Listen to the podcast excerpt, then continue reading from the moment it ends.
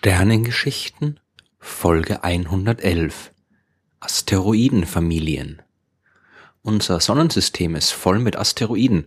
Wenn es rein um die Anzahl der Himmelskörper geht, dann dominieren sie unser Sonnensystem sogar völlig.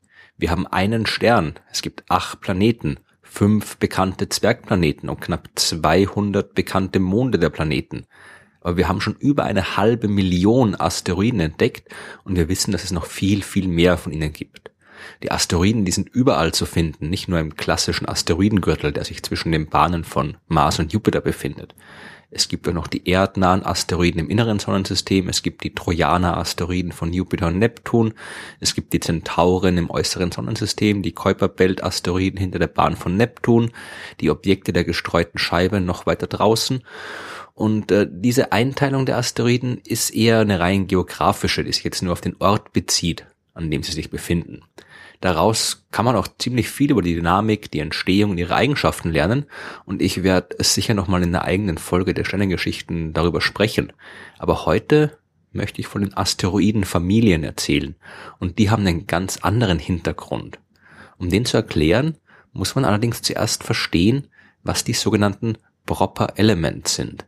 Mit diesem Fachbegriff, für den es keinen wirklichen gebräuchlichen deutschen Ausdruck gibt, werden die fundamentalen Eigenschaften von Asteroidenbahnen bezeichnet.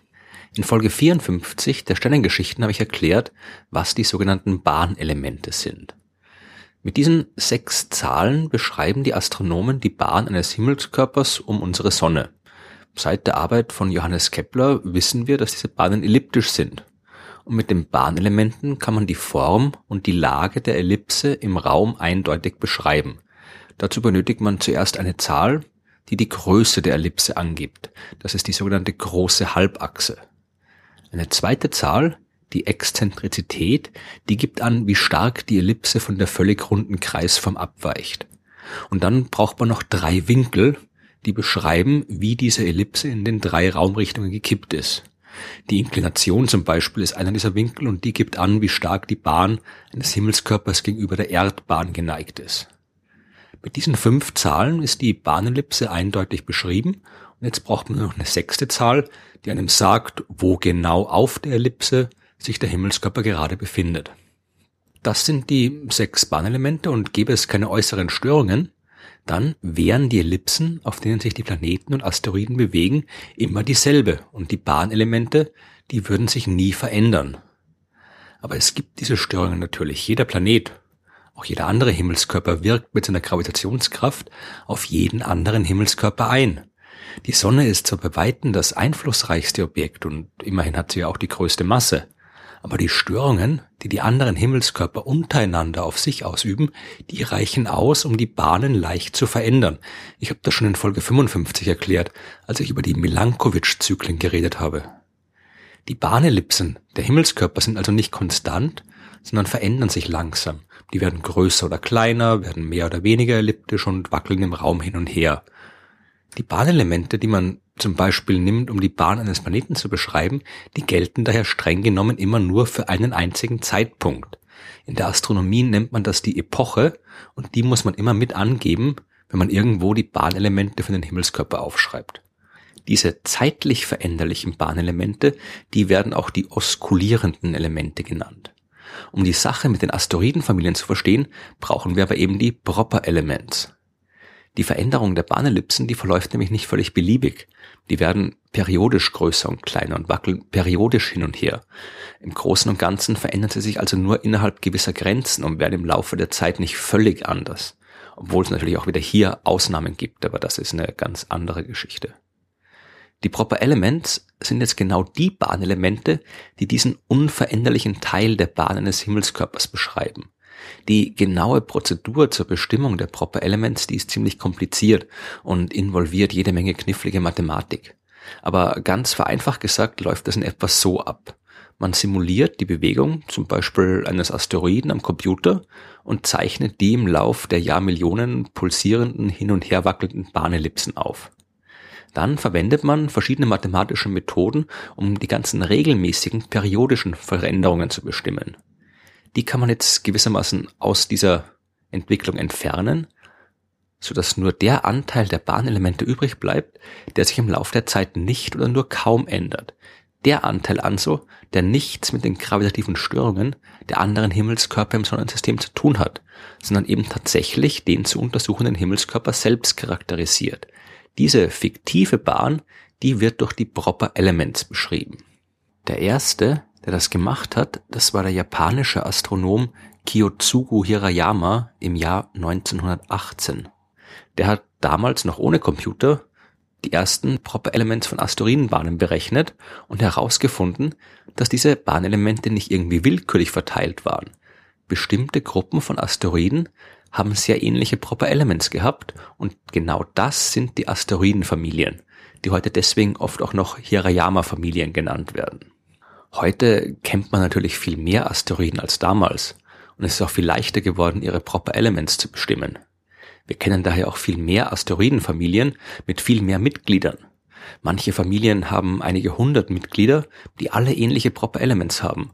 Ungefähr ein Drittel aller Asteroiden im Hauptgürtel zwischen Mars und Jupiter gehört zu verschiedenen Familien. Aber wieso eigentlich? Wieso haben bestimmte Asteroiden ähnliche Proper Elements? Der Grund dafür sind Kollisionen. Asteroiden können nicht nur mit Planeten zusammenstoßen, sondern auch untereinander kollidieren. Und sie haben das im Laufe der Zeit auch immer wieder getan. Und oft führen diese Kollisionen dazu, dass die beteiligten Himmelskörper komplett pulverisiert werden. Aber nicht immer. Manchmal stößt auch ein sehr großer Asteroid mit einem kleineren zusammen. Dann brechen bei dem großen quasi nur ein paar Brocken ab, die dann als neue Asteroiden ihre Bahn um die Sonne ziehen. Da sie aber eben früher alle Teil desselben großen Asteroiden waren, haben sie auch immer noch ähnliche Bahnen wie der Ursprungskörper. Das merkt man oft nicht, wenn man nur die normalen Bahnen betrachtet, die sich eben aufgrund der vielen Störungen stark verändern können. Aber die Proper Elements, die zeigen die Verwandtschaft sehr deutlich. Da gibt es zum Beispiel die Vesta-Familie. Die besteht aus dem großen Asteroid Vesta, der mit einem Durchmesser von 530 Kilometern immerhin der zweitgrößte Asteroid im Hauptgürtel ist, und aus äh, mehr als 200 derzeit bekannten kleineren Asteroiden, die alle nur so ein paar Kilometer groß sind. Alle Asteroiden dieser Gruppe, dieser Familie, haben Proper Elements, die denen von Vesta sehr ähnlich sind. Und man geht davon aus, dass die bei einer Kollision vor etwa einer Milliarde Jahre entstanden sind. Noch heute kann man in der Südpolregion von Vesta den riesigen Krater Rea Silvia sehen. Und die Menge an Material, die bei diesem Einschlag aus Vesta ins All hinausgeschleudert worden muss, die stimmt in etwa mit der Masse der gesamten restlichen Mitglieder der Vesta-Familie überein. Auch andere große Asteroiden haben ihre eigenen Familien und waren daher vermutlich in der Vergangenheit ebenfalls an größeren Kollisionen beteiligt. Das Alter der Familien zu bestimmen, das ist nicht immer einfach. Je länger die Kollision zurückliegt, desto mehr Zeit haben die Asteroiden gehabt, ihren eigenen Weg zu gehen die gravitativen Störungen der anderen Planeten, aber eben auch nicht gravitative Kräfte, wie zum Beispiel der durch die Sonnenstrahlung ausgelöste Jakowski-Effekt, über den werde ich sicher auch mal eine eigene Folge machen, diese ganzen Einflüsse treiben die Bruchstücke der Kollision langsam auseinander. Je ähnlicher sie die Proper Elements sind, desto jünger muss die Familie sein. Und die Mitglieder der ganz alten Asteroidenfamilien, die haben sich mittlerweile so weit verteilt, dass sie eigentlich nicht mehr als solche erkennbar sind. Zu den jüngsten bekannten Familien gehört die Karin-Familie, die nach dem 19 Kilometer großen Asteroid Karin benannt ist. Und der ist übrigens wiederum nach der schwedischen Königin Karin Mansdotter aus dem 17. Jahrhundert benannt. Diese Familie ist erst knapp 5,8 Millionen Jahre alt und in diesem Fall ist es den Astronomen tatsächlich gelungen, die Bewegung der Asteroiden am Computer zu simulieren, zurück in der Zeit zu verfolgen, bis zu dem Punkt, an dem sie alle zur gleichen Zeit am gleichen Ort des Sonnensystems waren, also dem Zeitpunkt der Kollision, der die Karin-Familie erzeugt hat. Der Asteroid Karin ist aber selbst vermutlich das Überbleibsel einer viel älteren Kollision, denn äh, seine gesamte Familie ist eine Untergruppe der Coronis-Familie, die mindestens zwei Milliarden Jahre alt ist. Die Familiengeschichte eines Asteroiden, die kann also genauso kompliziert und genauso schwierig zu identifizieren sein wie die Familiengeschichte eines Menschen. Aber die Arbeit lohnt sich, denn auf diesem Weg erfährt man viel über die Entstehung und die Entwicklung der Asteroiden. Und das ist wichtig, wenn wir die Entstehung und Entwicklung des gesamten Sonnensystems verstehen wollen, inklusive unserer Erde. Denn die Kollisionen bei denen Asteroidenfamilien entstehen, die können Asteroidenbruchstücke auch auf Bahnen bringen, die irgendwann zu einer Kollision mit der Erde oder einem anderen Planeten führen.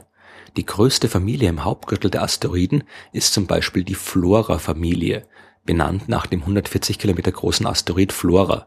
Man kennt derzeit fast 600 weitere Mitglieder und schätzt, dass bis zu 5% aller Hauptgürtelasteroiden zu dieser Familie gehören. Viele der ursprünglichen Bruchstücke der Kollision sind heute nicht mehr zu identifizieren. Die haben sich zu weit von ihrer Ausgangsbahn entfernt oder sind mit anderen Planeten kollidiert. Und es gibt sogar Hinweise darauf, dass der große Himmelskörper, dessen Zusammenstoß mit der Erde vor 65 Millionen Jahren das Ende der Dinosaurier herbeigeführt hat, ein Mitglied eben dieser Flora-Familie war. Wie gesagt, es lohnt sich, die Asteroidenfamilien zu betrachten. Denn am Ende betrifft das, was irgendwo anders im Sonnensystem passiert, immer auch uns hier auf der Erde.